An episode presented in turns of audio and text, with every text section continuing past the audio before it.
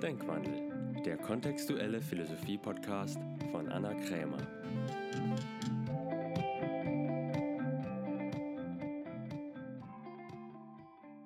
Hallo ihr Lieben, herzlich willkommen zu einer neuen Folge.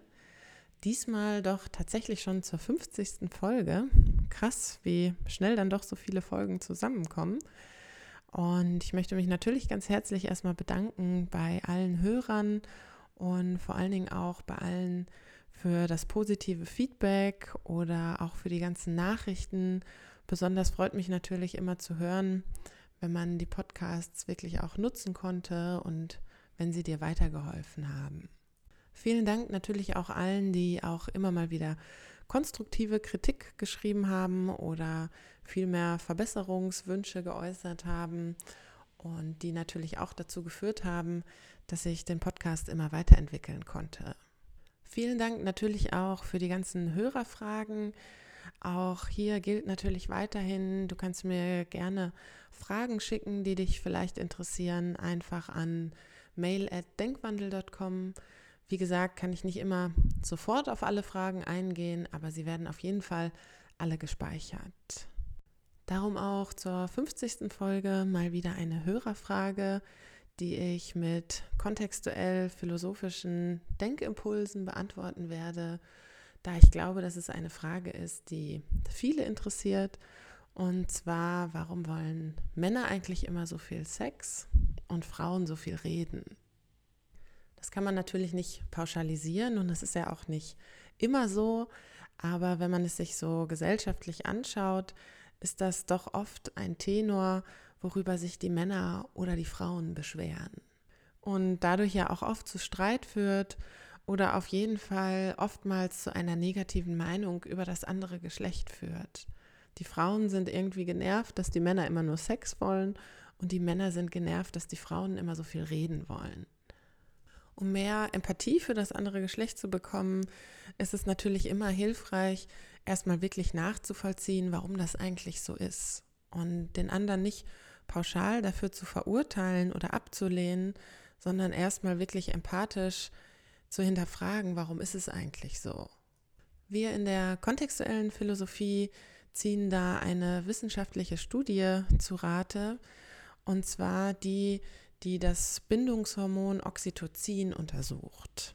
Dieses Hormon, darum wird es auch Bindungshormon genannt, sorgt dafür, dass in zwischenmenschlichen Beziehungen Nähe und Intimität hergestellt wird und dadurch so etwas wie eine Vertrautheit entsteht. Es ist also so etwas wie der Kleber, der uns zusammenklebt und verbindet. Und Wissenschaftler haben festgestellt, dass dieses Hormon verstärkt beim Sex ausgeschüttet wird, sowohl bei dem Mann als auch bei der Frau. Was ja irgendwie evolutionsbiologisch auch viel Sinn macht. Und es gibt ja auch Studien, die belegen, dass Paare, die viel Sex haben, auch länger zusammenbleiben, weil dann einfach dieses Bindungshormon viel ausgeschüttet wird. Frauen schütten dieses Hormon auch noch aus beim Stillen und wenn sie kommunizieren, also beim Reden.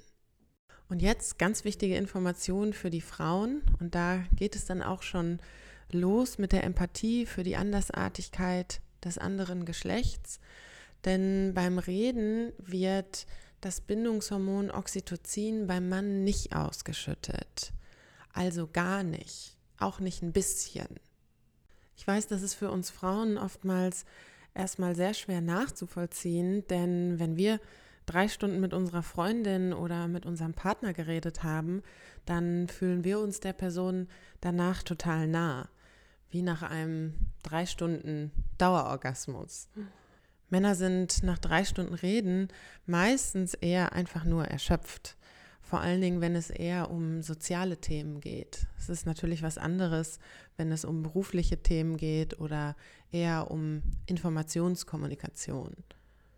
Das bedeutet natürlich nicht, dass für den Mann durch Reden nicht auch eine gewisse Art der Vertrautheit entstehen kann, einfach dadurch, dass er ja Informationen über die andere Person gekriegt hat und weil er mit der Person Zeit verbracht hat.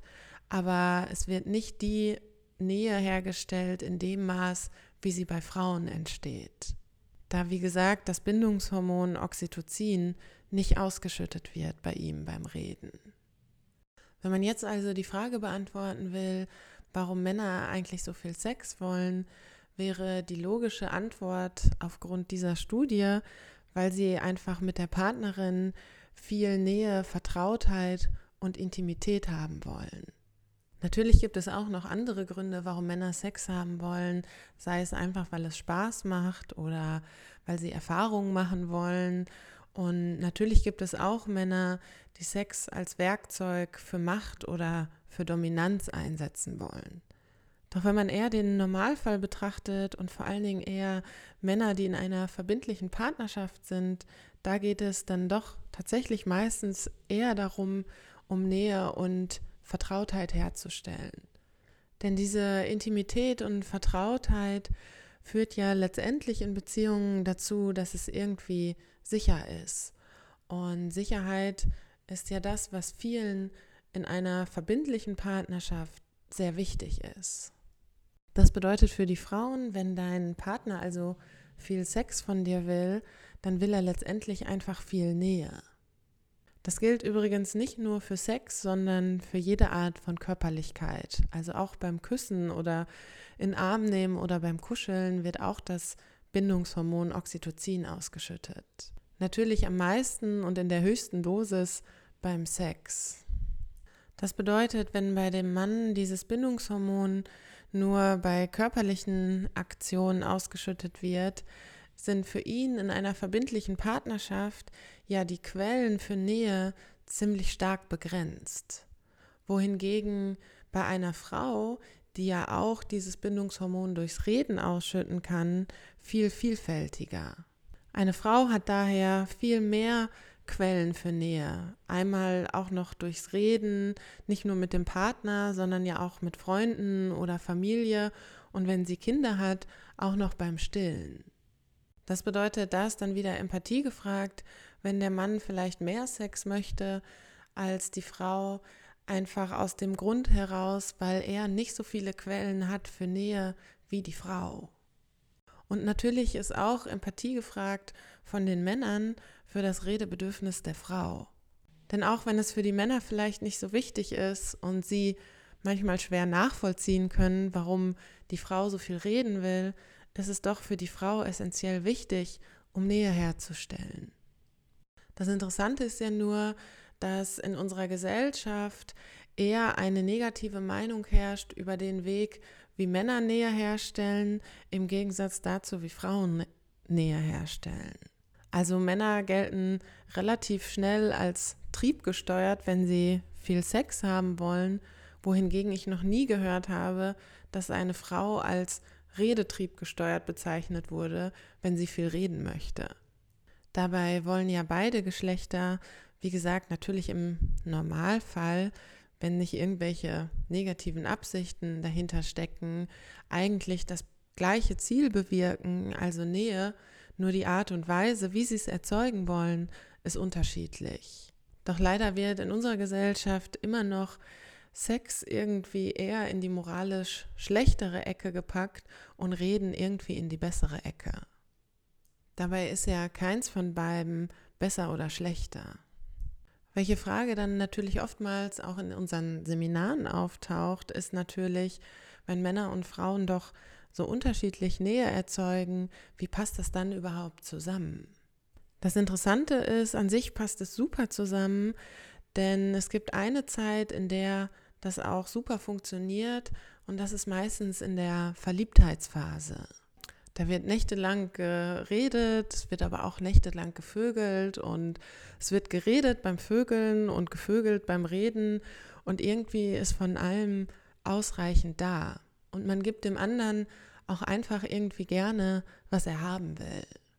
Bis dann nach einiger Zeit irgendetwas passiert, was man blöd findet beim anderen. Es kann irgendeine Kleinigkeit sein, sei es, er kommt zu spät oder sie ist irgendwie mal schlecht gelaunt. Und die anfangs nur positive Meinung fängt an, so einen kleinen Riss zu bekommen und man hat auch irgendwie die ersten negativen Gedanken über den anderen. Und dann hört man auf, dem anderen einfach gerne zu geben, was er haben will. Und im Laufe der Zeit passieren immer mehr Dinge, die einem vielleicht an dem anderen stören und der Riss wird immer größer und somit wird auch der Sex immer weniger und auch das Reden immer weniger. Da gilt es dann herauszufinden, wenn man das lösen will und wenn man wieder wirklich verliebt sein will, wie am Anfang, herauszufinden, was ist eigentlich genau passiert, was war das erste Mal, wo ich irgendwie negativ über den anderen gedacht habe und dann zu untersuchen, woher kommt das eigentlich und diesen Konflikt wirklich im Kern aufzulösen.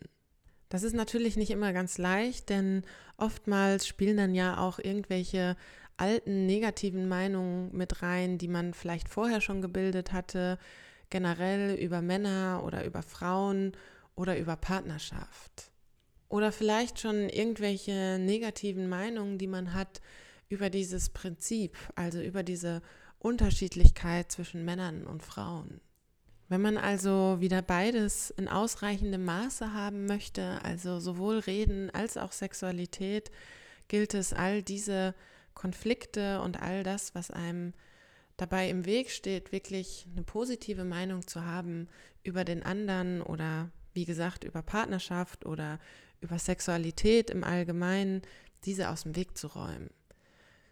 Wir von der kontextuellen Coaching Akademie bieten dazu natürlich auch das Beziehungstraining an, wo man sich selber erstmal auf die Schliche kommen kann, was man eigentlich alles so geschlussfolgert hat und was einem für Überzeugungen im Weg stehen und diese dann komplett aufzulösen. Also nicht nur rational, sondern auch emotional, sodass beide dann wirklich wieder bekommen, was sie haben wollen.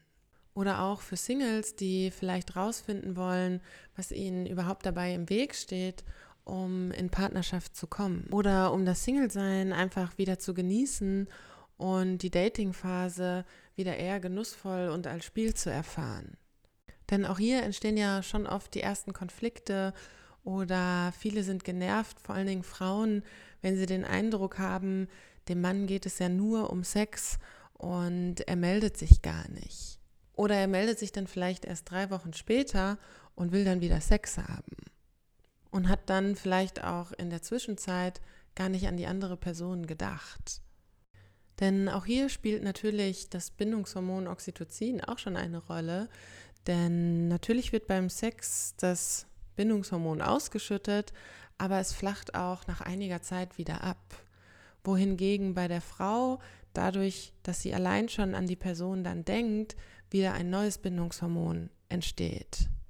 Da wirken dann Gedanken schon wie Reden, so dass das Bindungshormon ausgeschüttet wird oder einfach dadurch, dass sie mit der Freundin dann über die Person sprechen, wird auch schon wieder das Bindungshormon ausgeschüttet. Wohingegen beim Mann, wenn er die Person dann nicht sieht, auch kein weiteres Bindungshormon ausgeschüttet wird. Das heißt, auch da ist wieder Empathie für die Andersartigkeit der Geschlechter gefragt. Natürlich auf beiden Seiten. Und wenn man wissen will, was der andere überhaupt für eine Absicht hat, dann hilft es natürlich am einfachsten, man fragt die Person, anstatt, was Frauen ja manchmal so gerne machen, einfach wilde Interpretationen anzufertigen. Denn diese Interpretationen beruhen ja meistens eher auf den eigenen Vorstellungen und eigenen Sichtweisen. Da gilt dann, wie gesagt, wenn man den anderen wirklich verstehen will, sich in seine Situation reinzuversetzen und auch seine Andersartigkeit nachzuvollziehen.